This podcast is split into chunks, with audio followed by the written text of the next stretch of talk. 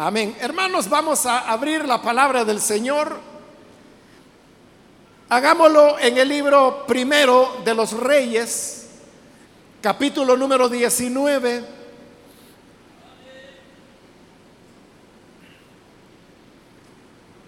Ahí vamos a leer los versículos en los cuales vamos a recibir la palabra en esta oportunidad. El libro primero de los Reyes, capítulo 19.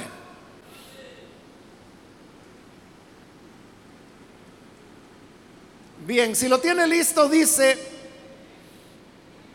la palabra de Dios en el libro Primero de Reyes, capítulo 19, los versículos 7 y 8.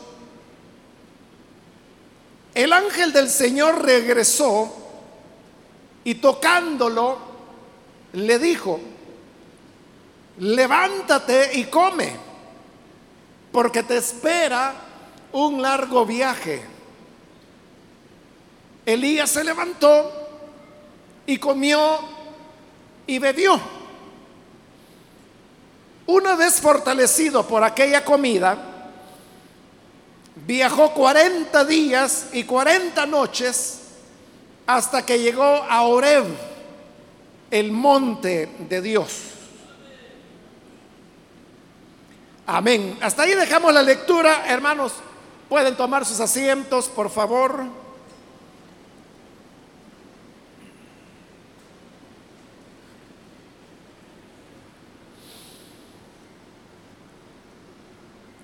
Hermanos, este par de versículos que acabamos de leer eh, son parte de la narración que este libro de los reyes nos presenta sobre el periodo de, tristeza y de depresión que Elías vivió. Elías, hermano, fue un gran profeta del Señor.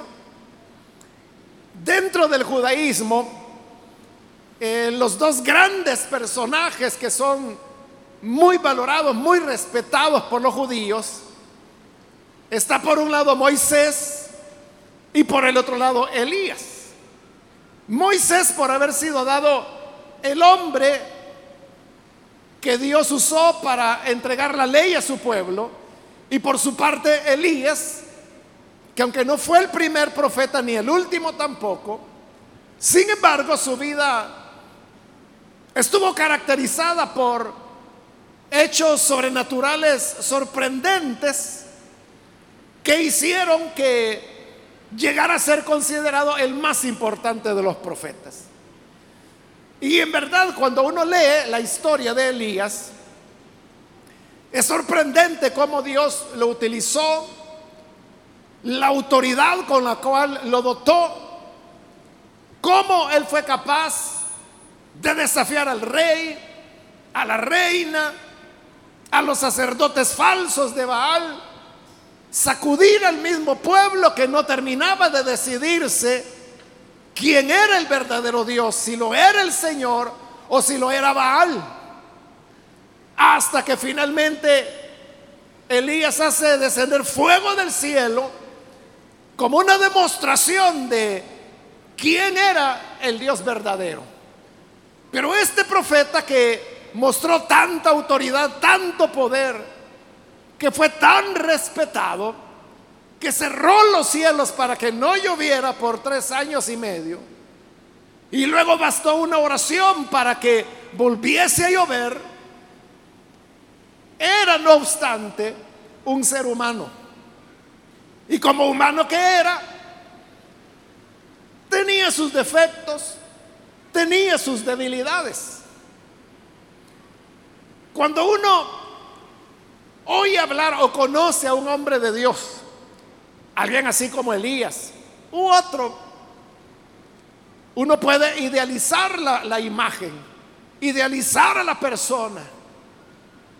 Y sin embargo, cuando Santiago ya en el Nuevo Testamento escribe su carta y habla acerca de Elías, él dice una gran verdad. Y la verdad es que Elías dice fue un hombre sujeto a pasiones semejantes a las nuestras.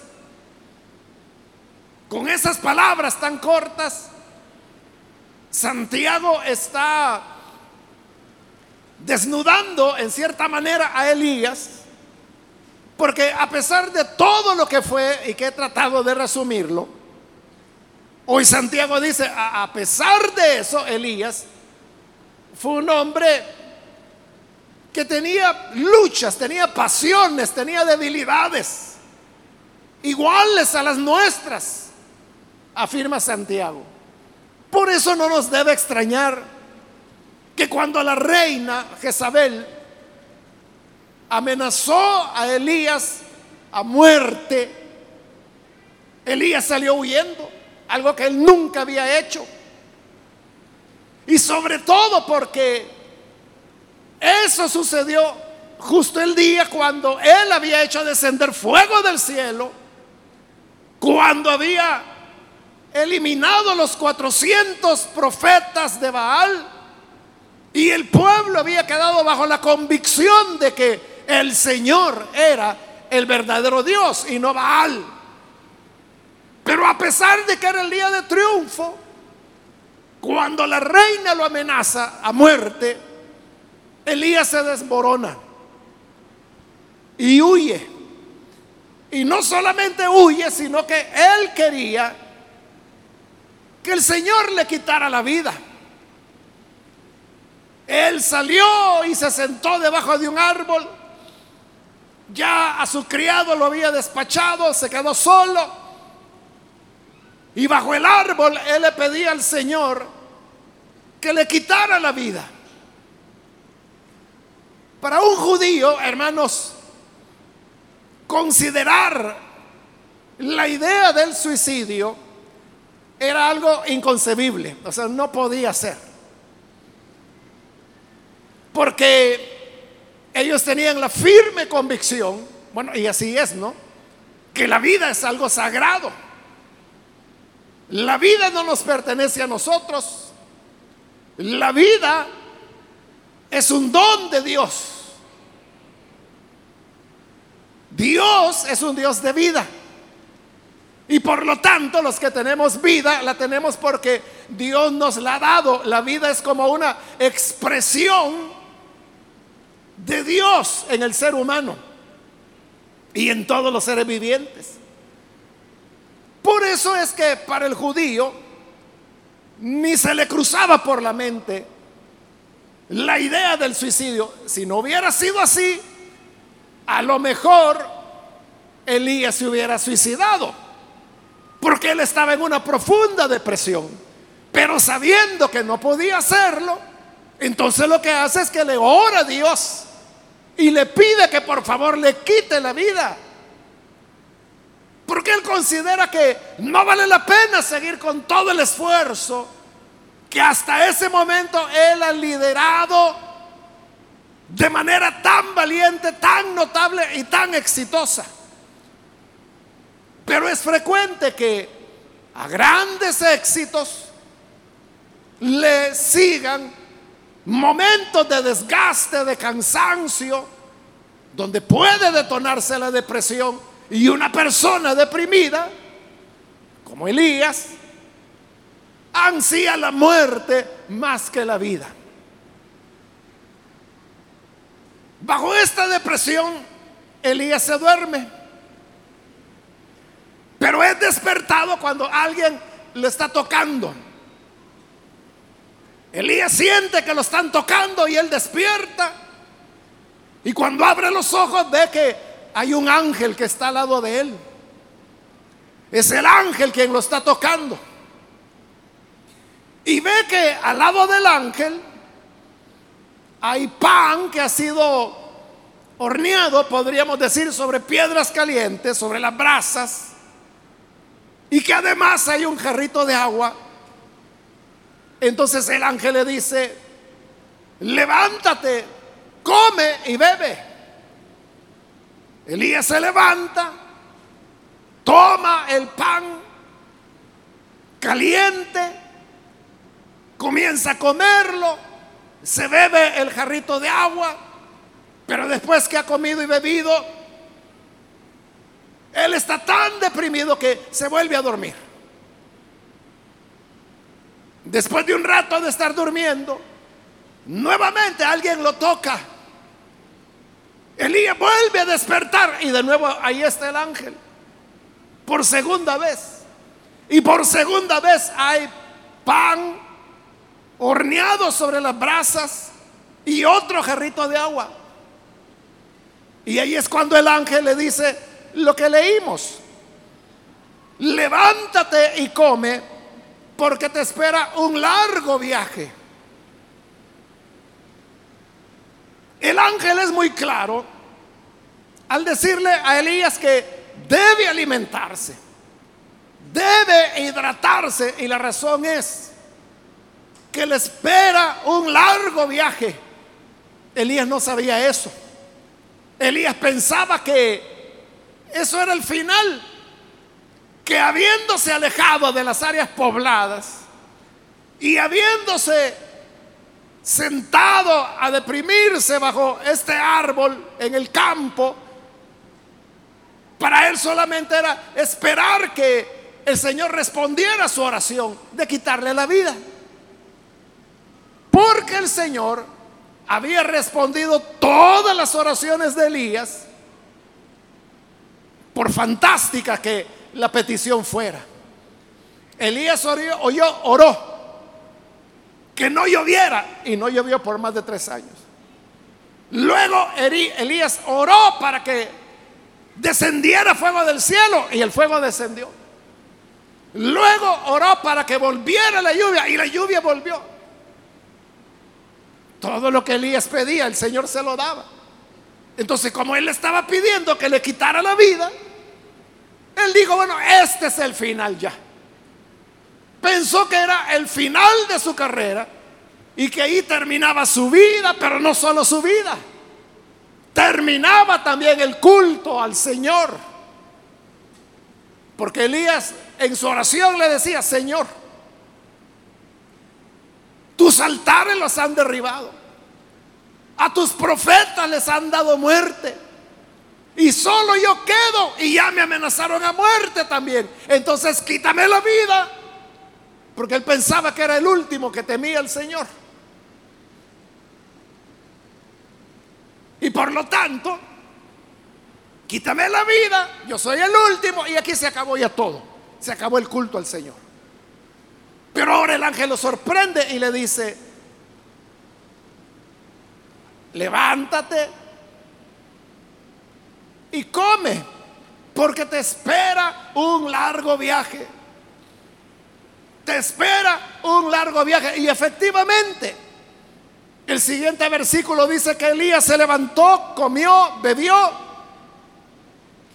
Y con la fuerza de esa comida, dice que viajó 40 días y 40 noches caminando hasta que llegó a Oreb, el monte de Dios.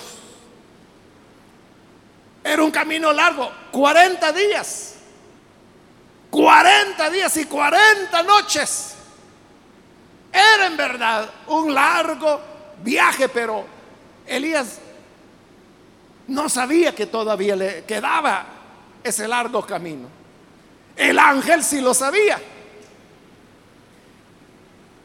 Como el ángel lo sabía, por eso es que le provee de alimentos le da pan, le da agua, lo deja dormir, luego le da más pan y más agua porque sabe que el camino que viene es largo.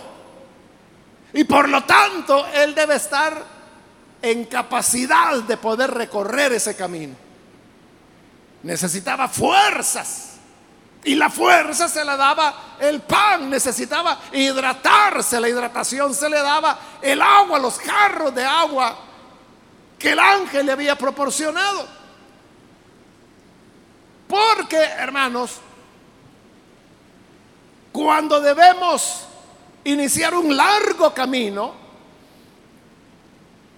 necesitaremos fuerzas. si el camino que vamos a emprender es un camino corto,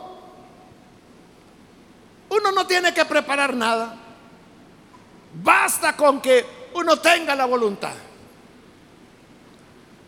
Si usted me dice, vamos ahí al parqueo, pues vamos ya. Ya, empecemos a caminar, ¿verdad? Y nos vamos al parqueo, porque está ahí cerca.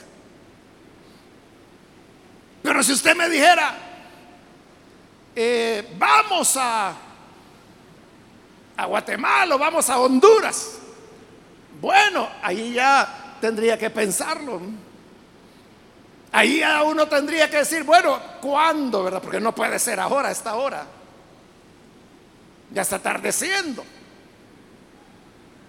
Y probablemente no solo sea ir, sino que uno tendrá que quedarse por allá porque es tan largo el viaje que ir y venir en un mismo día se puede, pero no tendría sentido tremenda matada. Mientras más lejos uno va, mayor preparación necesita. Y si es, como el ángel le dijo, un largo viaje que iba a durar 40 días y 40 noches, ¿cuántos más preparativos no tendríamos que hacer? Como le digo, Elías jamás se imaginó que eso le esperaba. Para él era ya el fin. Pero el Señor había planeado para él que su vida seguiría por muchos años más. y que le esperaba un largo viaje. Nosotros, hermanos, igual que Elías, no podemos saber cuánta vida nos resta, hasta dónde vamos a llegar. A veces la gente que más rápido se quiere morir es la que más ancianos llegan. Y aquellos que más anhelan salvar la vida, como dijo Jesús, a lo mejor son los que la pierden.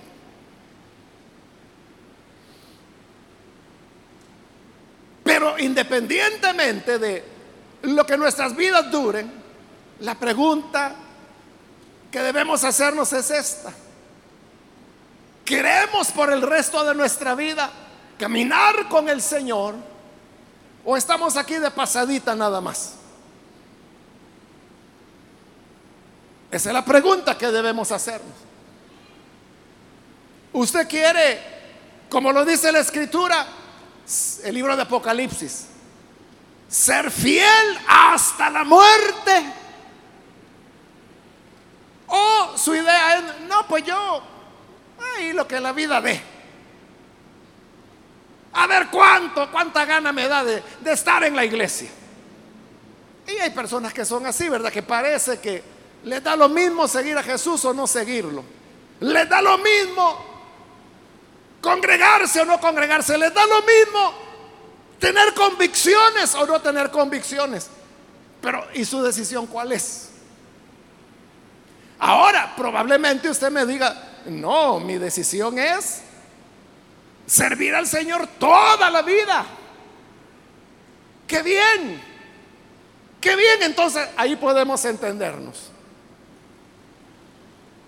Pero si ese es nuestro anhelo, entonces debemos estar conscientes de que nos espera un largo viaje. ¿Cuánto durará? No lo sabemos. Para Elías eran 40 días y 40 noches. Puede ser que a ti te falten meses, años, décadas completas a lo mejor 20 años más, 30 años más. Depende de la edad que tengas, ¿no? Si tienes 20, pues a lo mejor te faltan 60 años en el Señor todavía. Si tienes 40, pues a lo mejor te faltan 40 años más, ¿verdad? Estás a la mitad de la vida de servicio al Señor. Pero aquí viene el punto. Si nuestra nuestro anhelo o nuestro propósito es el de poder emprender ese largo viaje que nos espera, una cosa tenemos que tener clara. Y es que debemos estar nutridos para poder llegar. Por eso es que el ángel se preocupó de despertar dos veces a Elías y darle dos veces comida, dos veces pan recién horneado, dos veces el jarro de agua. Y le decía, levántate, come. Y Elías lo hizo y habiendo comido, dice que con la fuerza del pan y el agua que había bebido, logró caminar los 40 días hasta que llegó al monte de Dios. Nosotros también necesitamos estar correctamente nutridos para poder cubrir con este largo viaje. Ahora, a Elías el ángel le dio pan y agua. Eso fue lo que le dio la fuerza a él. Pero a nosotros, hermanos, como cristianos, ¿qué es lo que nos puede dar la fuerza para seguir al Señor en este largo viaje? En primer lugar, la fuerza no la dará, no la dará una emoción momentánea. Porque puede ser que estando en la iglesia, escuchando la alabanza o escuchando determinada predicación, yo sea impactado y la palabra me conmueve de tal manera que, que, yo digo, hombre, yo quiero servir al Señor, pero es, estoy emocionado, estoy conmocionado en ese momento. Y ahí uno es capaz de poder prometer y decir y hacer Pero si es producto de una emoción, la característica de las emociones es que son fluctuantes. Y mientras más exaltada es una emoción, más rápido desciende, más rápido se apaga. Entonces, si en un arranque de emoción yo, yo quiero hacer algo, eso no me va a durar mucho. Hace ya ratos, hermanos, predicando aquí mismo, no me acuerdo qué día ni, ni a qué hora, pero yo les contaba de un hermano, bueno, un, muchacho prácticamente que llegó a la iglesia hace años ya. Entonces estábamos bautizando en el agua, no el de Ilopango, sino que el de Coatepeque, porque le estoy hablando de los inicios de la obra allá en Santa Ana. Entonces yo estaba dentro del agua, estaba bautizando. Y este muchacho, digamos, había llegado a la iglesia hacía poco tiempo, o sea, unos dos, tres días, algo así. A saber quién lo invitó a los bautismos, pero la cosa es que fue. Quizás él quería ver cómo eran los bautismos. Y ahí estaba. Y yo estaba dentro del agua, estaba bautizando, pero de ahí yo, estaba viendo a los hermanos y lo veía él que estaba allá en la playa habían, no sé, unos 10 metros por lo menos, porque había que caminar bastante para llegar a una profundidad para poder bautizar a los hermanos. Y yo veía que había otro hermano, no me acuerdo quién era él, pero había otro hermano que le estaba hablando a este muchacho. Yo no sé qué le decía porque desde adentro yo no podía oír, pero era evidente que de lo que le estaba hablando era de que animándolo, y yo creo que lo estaba animando a que se bautizara. Y yo veía que le hablaba y le hablaba y aquel joven hermano se movía, pero yo sabía que era eso, que lo estaba animando a que se bautizara. Y usted sabe que nosotros no bautizamos a nadie porque de repente se emociona y diga, mire, yo me quiero bautizar, ¿verdad? Para nosotros primero, la persona tiene que entender qué es el bautismo. ¿Por qué quiere hacerlo? ¿Cuál es su significado? Luego debe pasar con una entrevista con un pastor que, le dé el aval para poder ser bautizado. Entonces uno lleva los listados ya de las personas que se van a bautizar. No es de que alguien diga, mire aquí vengo, métame a mí, ¿verdad?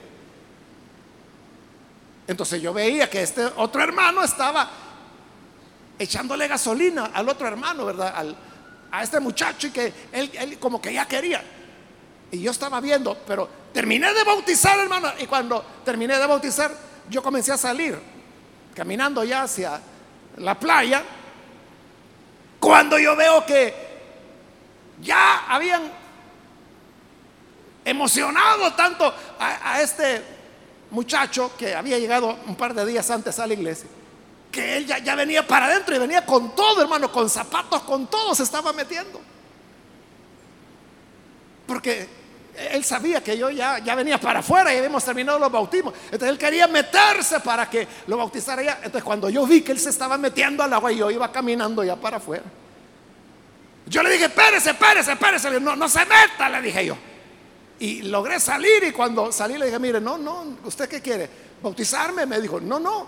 Entonces usted tiene primero que entender qué es el bautismo. Tenemos que, usted tiene que estar claro qué significa, por qué hacerlo.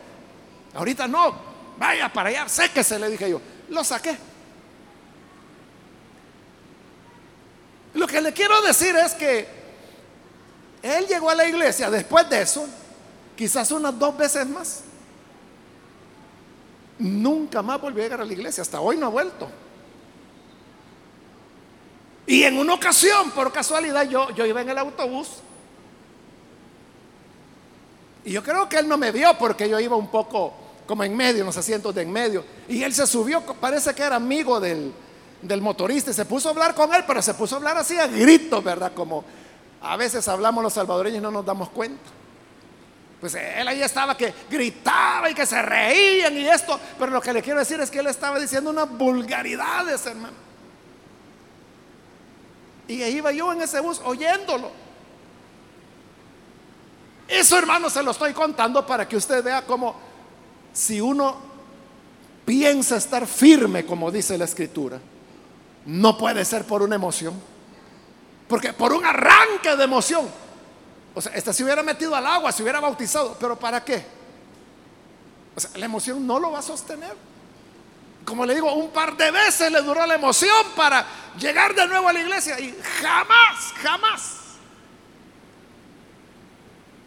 volvió a la iglesia. Quiera Dios que haya ido a otra, ¿verdad? O que se haya congregado. No sé, ¿verdad? Pero dudo. Entonces, si uno está pensando en un viaje largo, la base no puede ser la emoción. Entonces, ¿cuál debe ser la base? La base debe ser, hermano, la decisión que la persona tiene de hacer un compromiso con Jesús. Pero es un compromiso que debe ser bien pensado. Como lo dijo el Señor. Nadie va a la guerra con mil soldados para enfrentarse contra alguien que viene con diez mil. Primero tiene que valorar, primero tiene que pensarlo. Si es posible, si es capaz de vencer a los diez mil con los mil que yo tengo. Y luego dijo, Nadie debería comenzar a construir una torre sin antes calcular el costo. No vaya a ser que inicie a construirla, luego no le alcance y entonces todos digan, este hombre comenzó a construir una torre y no la terminó. Entonces uno tiene que medir bien las consecuencias y cuando uno toma un compromiso de seguir a Jesús, piense en todo lo que eso significa. Porque no es un compromiso para la siguiente semana. No es un compromiso ni siquiera para el siguiente año. Debe ser un compromiso para toda la vida. Porque el ángel dijo, te espera un largo viaje. Un largo viaje. El compromiso debe ser en ese sentido, entender lo que la vida es, lo que la vida puede durar, lo que la vida representa, los retos, los cambios que la vida da. Porque el joven que quiere entregarse al Señor, qué bueno que lo haga, pero debe valorar que es un compromiso de un largo viaje que es toda la vida. Y la vida no siempre va a ser que él será un adolescente, no siempre será que va a estar en casa de sus padres. un día tendrá que ir a estudiar, un día tendrá que ir a trabajar, un día tendrá que ir a la universidad, un día tendrá que formar un hogar, un día tendrá que ser esposo, un día tendrá que ser padre, un día tendrá que verse con hijos enfermos, enfermarse él mismo, ir al hospital, comenzar, hermanos, a hacer pagos, a tener que pagar alquiler, agua, electricidad, teléfono y, todo lo que se necesita. El punto es, estamos conscientes que cuando hacemos un compromiso de seguimiento de Jesús, estamos pensándolo así para toda la vida o solo para el día de hoy. Porque en la vida vas a encontrar tentaciones, trampas. Satanás te ofrecerá el oro, en bandeja de plata, lo que tú más anhelas. Allí lo que va a importar es que haya convicciones. Ese compromiso con Jesús de que pase lo que pase, venga lo que venga, me ofrezca Satanás lo que me ofrezca, aunque me ponga todo el oro en bandeja de plata, aunque me diga todos los diamantes de África serán para ti, todo el petróleo de los países árabes será para ti.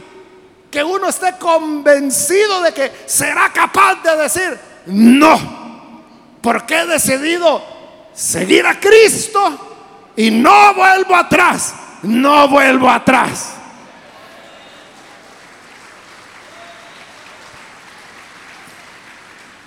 Eso es estar comprometido con el Señor. Y uno sabe que es comprometido para toda la vida. El otro elemento para poder resistir el largo viaje es que debemos saber que la manera de triunfar es negándonos a nosotros mismos. ¿Y qué significa esto de negarse a uno mismo?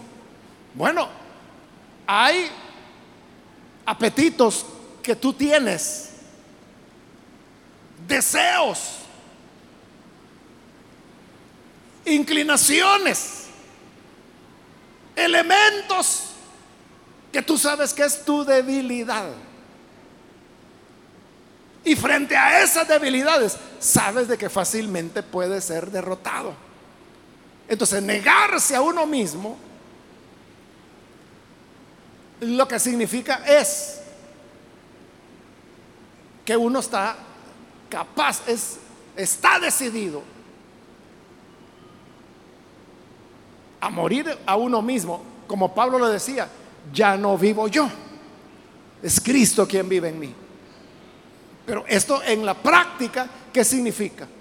significa que todo aquello que a Dios no le agrada, yo tengo que desecharlo. Aunque a mí me atraiga, aunque a mí me tiente, yo tengo que desecharlo. Un día de estos, un hermano me contaba su historia y me decía que él, él, es un hombre casado, ya bastante maduro en edad, y conoció a otra persona relativamente más joven que él. Y estableció una, una relación con esta otra persona que no era su esposa. Bueno, esto terminó y lo peor es que eran algo vecinos. Terminó, me dijo, en un gran escándalo, porque toda la colonia se dio cuenta de que él, estando casado, se veía involucrado con la vecina. De manera, me dice que tuvimos que irnos de la colonia. Ellos vivían acá en el Gran San Salvador y hoy se han ido a uno de los extremos del país. Y me dice, eh, ya tenemos tres años, me dice, de que esto pasó. Pero me dice, en estos tres años, mi esposa se ha comunicado conmigo y hemos platicado. Y me dice, y ella me ha dicho que está dispuesta a perdonarme. Si yo renuncio a esta relación y regreso a casa. Ellos tienen a sus hijos ahí, han quedado con la mamá. Pero luego él me decía, yo no sé qué hacer, me dice. Porque yo con esta joven, le llama a él, aunque no es tan joven la persona, pero para la edad de él está joven. Entonces, él dice, con esta joven me dice, yo me siento bien, nos entendemos en todo, platicamos muy bien, no hemos tenido contradicción. Y ella también me dice que nunca la vaya a dejar porque nunca va a encontrar a otro hombre como yo. Pero por otro lado me dice, está mi esposa, que me dice que regrese. Entonces me dice, yo no sé qué hacer.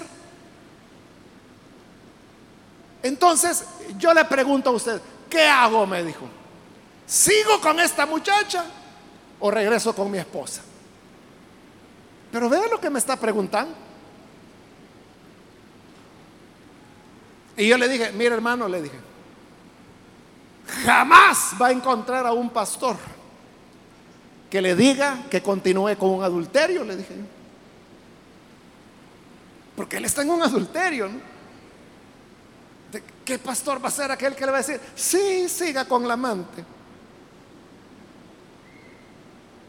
Jamás le digo va a encontrar un pastor que le diga, siga con su pecado. Entonces me dijo, ¿y entonces qué debo hacer? Usted lo sabe, le dije. Si ni debería estarme preguntando. Usted sabe qué es lo correcto en esta situación.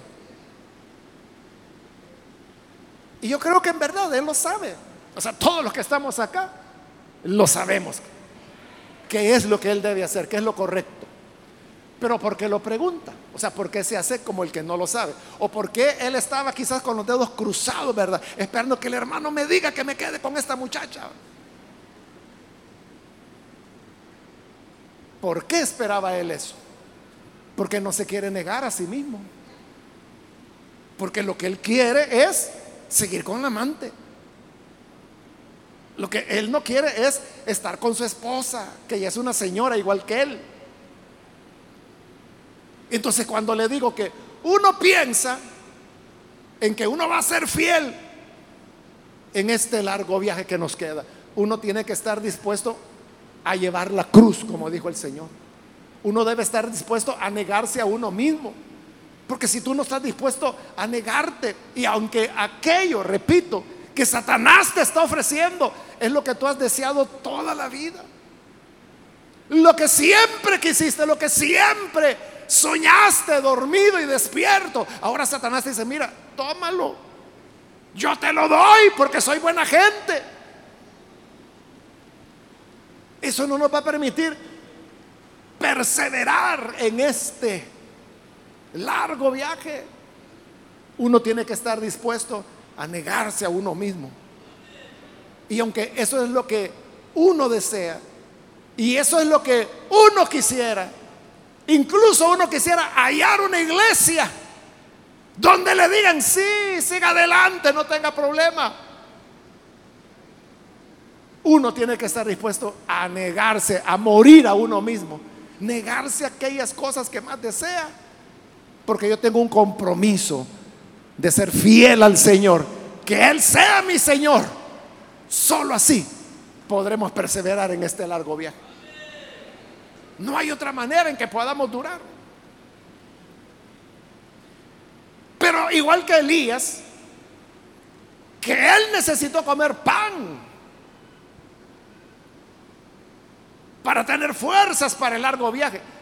Entonces, aparte de los elementos que he mencionado, que es el compromiso con Jesús y la negación propia, también necesitamos tener algo que nos alimente. Porque si toda la vida será de negarse, negarse, negarse, negarse, negarse. El ser humano tiene un límite de su capacidad de negación. Lo único que nos puede sostener negándonos todo el tiempo es la palabra del Señor. La palabra es el equivalente del pan que le dio fuerzas a Elías. Entonces cuando nosotros nos nutrimos de la palabra, esta palabra es la que nos anima. Porque tú puedes pensar que por haber renunciado a tal o cual oportunidad que Satanás te presentó, más si otros se dieron cuenta y que te van a decir vos sí que sos dundo, cabeza dura, yo que vos hubiera aprovechado. Yo que vos hubiera hecho acá. ¿Cómo vamos a, sobrevivir a todo eso? Cuando venimos a la fuente de Dios, que es la palabra. Porque la palabra es la que nos muestra a Cristo.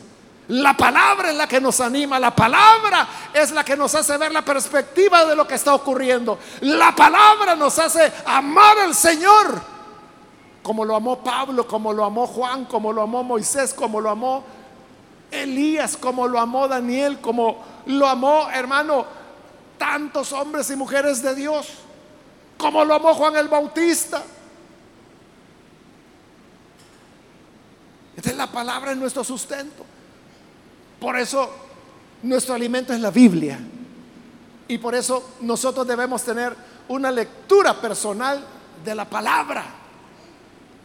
Y esto significa que usted toma su Biblia, la lee, debe tener una guía. O sea, algo, no, sé, usted se puede proponer, por ejemplo, leer tres capítulos diarios de la Biblia diariamente, por ejemplo. Esa es una manera. Ya tenemos años, hermanos, que a través de la radio restauración, usted lo habrá oído, que todos los días, a cada momento está pasando un anuncio que dice, le invitamos a leer la Biblia en, y le dan las citas del día. O sea, eso comienza con Génesis 1.1, el 1 de enero de cada año. Y termina con Apocalipsis 22 el 31 de diciembre de todo año. O sea, porque la Biblia se ha dividido, a veces son tres, a veces son cuatro capítulos por día. Depende de la extensión también. Pero si usted hiciera eso, o sea, que tan solo leyera lo que en la radio se le está invitando cada día a leer, si usted lo haría, en un año habría leído toda la Biblia ya. En este momento, si no estoy mal, escuché que ya van por, por Gálatas, ya bastante avanzado en el Nuevo Testamento. Entonces, para el 31 de diciembre se va a estar leyendo el capítulo 22 de Apocalipsis y ahí se cierra. Al día siguiente, 1 de enero, comienza con Génesis 1.1. Esa es una manera como usted tiene una lectura de la Biblia. Esa es una sugerencia. O sea, no es que solo así se pueda leer la Biblia. Si usted quiere leer seis, siete capítulos diarios de la Biblia, excelente. En seis meses la va a haber leído. Puede leerla dos veces por año. O si a usted le cuesta más leer, puede hacer que sea un capítulo al día. Se va a tardar como tres años en completar la Biblia. Pero lo importante es que lo lea. Y que no lea simplemente por hacer un pasón. Ya, ya, ya, ya, ya, ya leí el capítulo y ya cierra la Biblia. La idea es leer comprendiendo. Comprendiendo lo que se va leyendo. Si algo no entiende, anótelo. Si hay una palabra que no entiende, búsquese un diccionario bíblico, aunque sea un chiquito. Busque el significado. O pregúntele a alguien. O si usted tiene teléfono con datos, úselo para algo bueno. Y ahí usted puede buscar el significado de, de, un concepto, de una palabra, de un lugar, una fecha, un personaje. En lugar de estar viendo tantos chismes y locuras, mejor usarlo para algo que le va a edificar, que le va a nutrir para este largo viaje que todos tenemos. Y la otra manera de recibir la palabra es cuando venimos a la iglesia. Porque aquí, hermanos, la iglesia es un lugar de enseñanza. Hace unas semanas, una hermana me preguntaba, hermano me dice, ¿y usted tiene algún lugar donde enseñe teología? Me dice, donde uno pueda ir y aprender. Claro, le dije, todos los días estoy enseñando teología. ¿A dónde? Me dijo, en la iglesia, le dije yo. Así es. O sea, porque yo no estoy enseñando inventos míos, pero estoy enseñando de la palabra. Y si usted viene durante la semana y usted sigue los estudios que tenemos en los evangelios, que tenemos, bueno, ahora mismo lo tenemos en eh, Lucas, que estamos comenzando los días lunes, el martes estamos ya bastante avanzados con Segunda de Corintios. Y los miércoles estamos iniciando Salmos, vamos por el 21, vimos la semana anterior.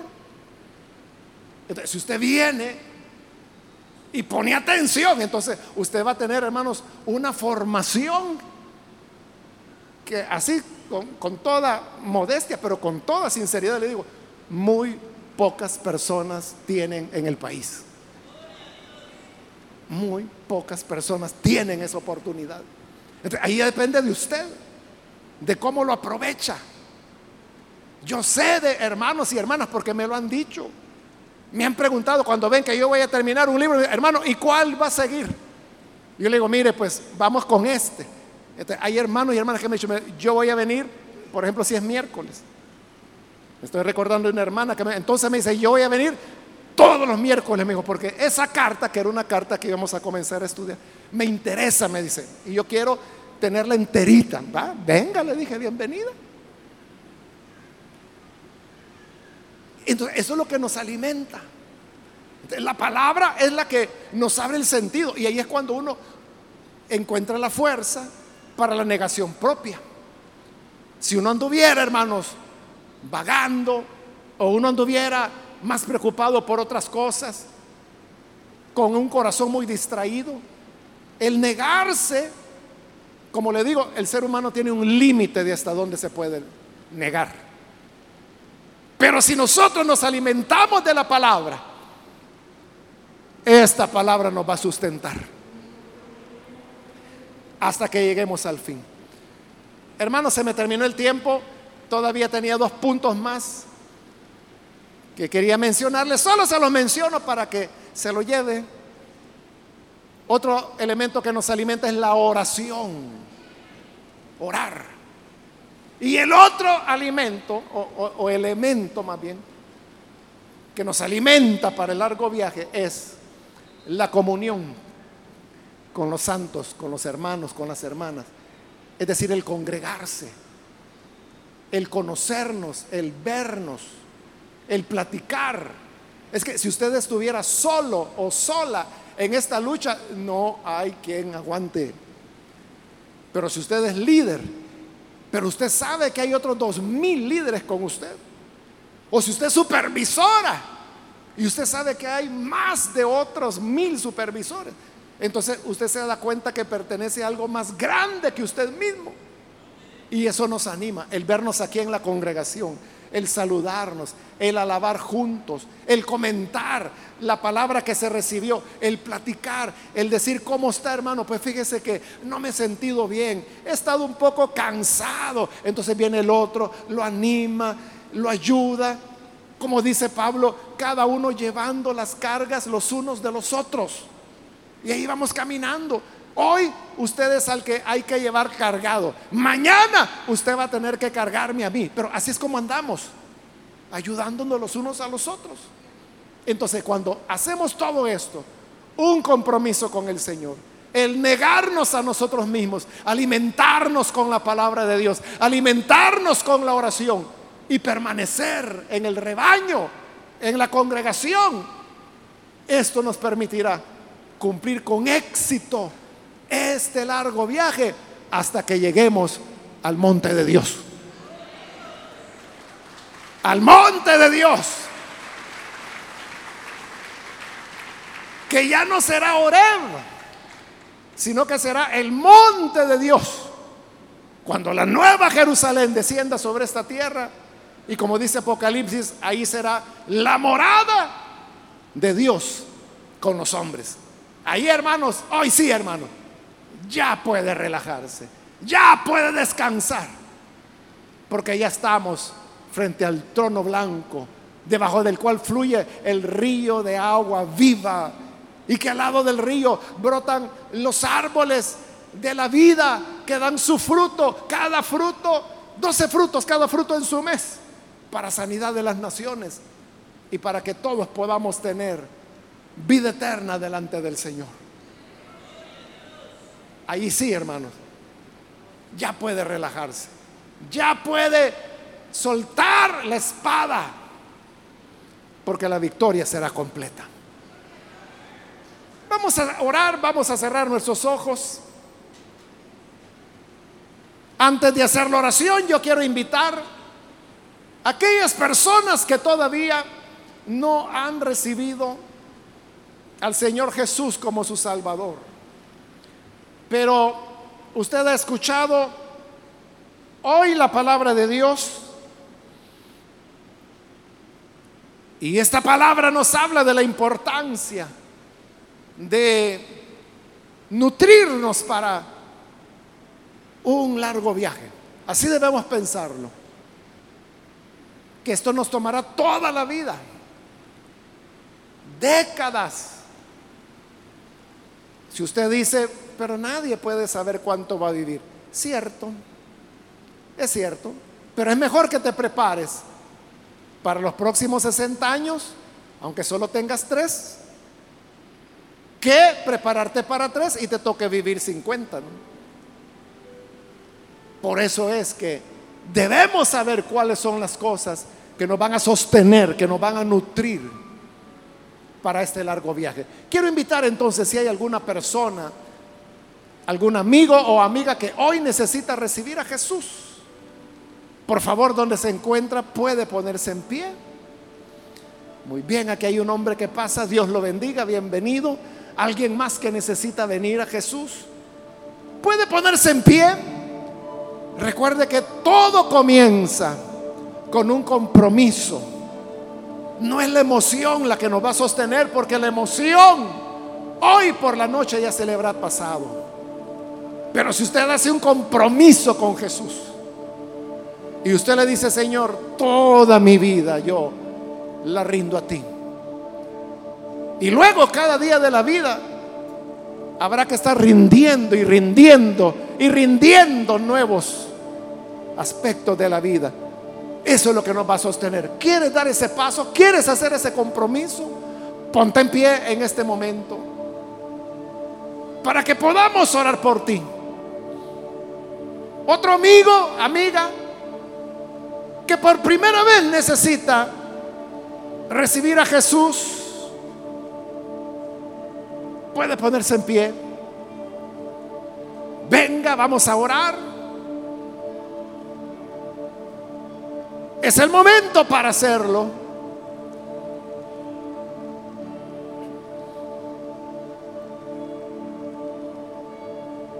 También quiero invitar si hay algún hermano, hermana que se alejó del Señor, pero hoy necesita reconciliarse Póngase en pie también. Si se apartó, algo falló. Quizá no tenía un compromiso serio. Quizá no sabía que hay que negarse cada día. Quizá no se alimentó adecuadamente de la palabra. Quizá no oró. No llevó una vida de oración constante, sistemática. Quizá se alejó de la iglesia y ahora se encuentra lejos, pero puede volver. Reconcíliese, póngase en pie. Hermano, hermana que se va a reconciliar, póngase en pie. Muy bien, aquí hay otra persona, Dios la bendiga, bienvenida. Alguien más que necesita hacerlo. Puede ponerse en pie.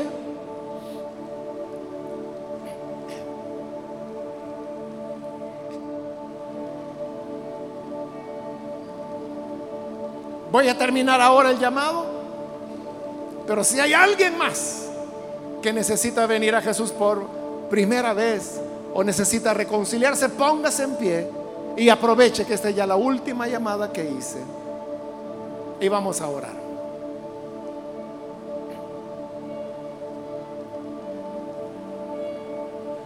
A usted que nos ve por televisión, también le invito para que se una con estas personas que están aquí al frente y ore con nosotros. Señor, gracias te damos por las personas que están aquí y que vienen, Señor, porque hoy están haciendo este compromiso de seguirte a ti, de andar este largo camino que nos espera, pero que con tu ayuda lo lo cumpliremos.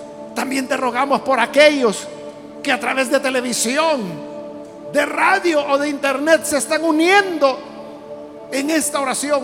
Donde quiera que se encuentran, donde quiera, Padre, que oyen, te rogamos que tu salvación pueda llegar.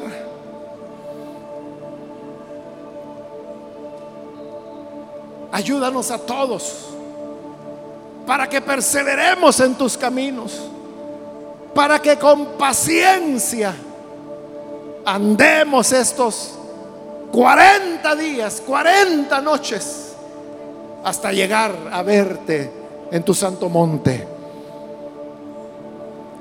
Ayúdanos a ser perseverantes.